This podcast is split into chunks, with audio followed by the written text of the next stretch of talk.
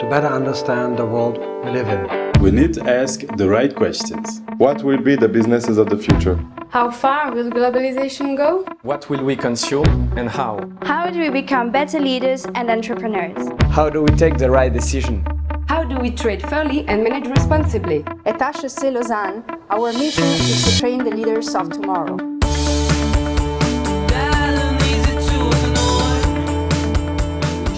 Hi, I'm Hélène Béguin. I'm a partner at KPMG and I'm leading this office uh, here in Lausanne. If I had to describe HEC Lausanne, I would say demanding, fun, and international. When recruiting graduates at KPMG, the qualities we are looking for are humility, ambition, creativity, and hard work.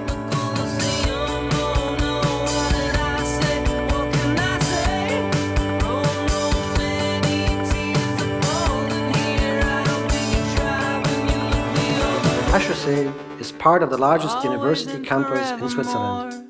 Collaborate with other schools and universities. This leads to innovative ideas and new ways of thinking. My name is Stefan Maser. I work at Maurice Lacroix and I'm International Marketing Director.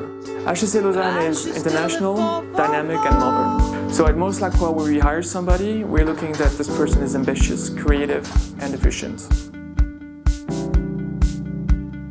My name is Anne-Catherine Graf. I work at Procter & Gamble in Geneva and I'm doing digital marketing and e-commerce for the Western Europe haircare team. Three words to describe HEC Lausanne would be international, quality and everything that goes outside of the study.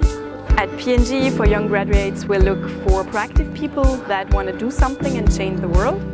So if you have been in an association or done something similar, that's very good.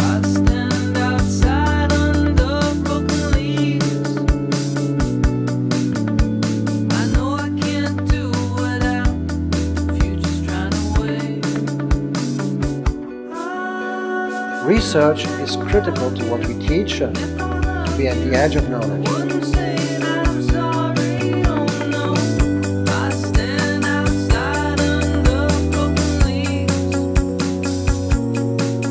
My name is Gilles I'm working for UBS for the head of our corporate clients department. If I have to describe HEC Lausanne, I would say it's a great mix of success, Swissness, and excellence.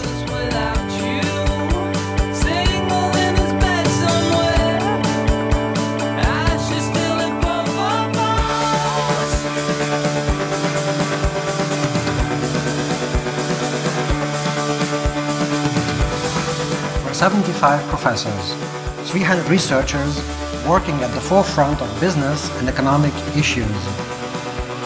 HEC Lausanne, the Faculty of Business and Economics of the University of Lausanne.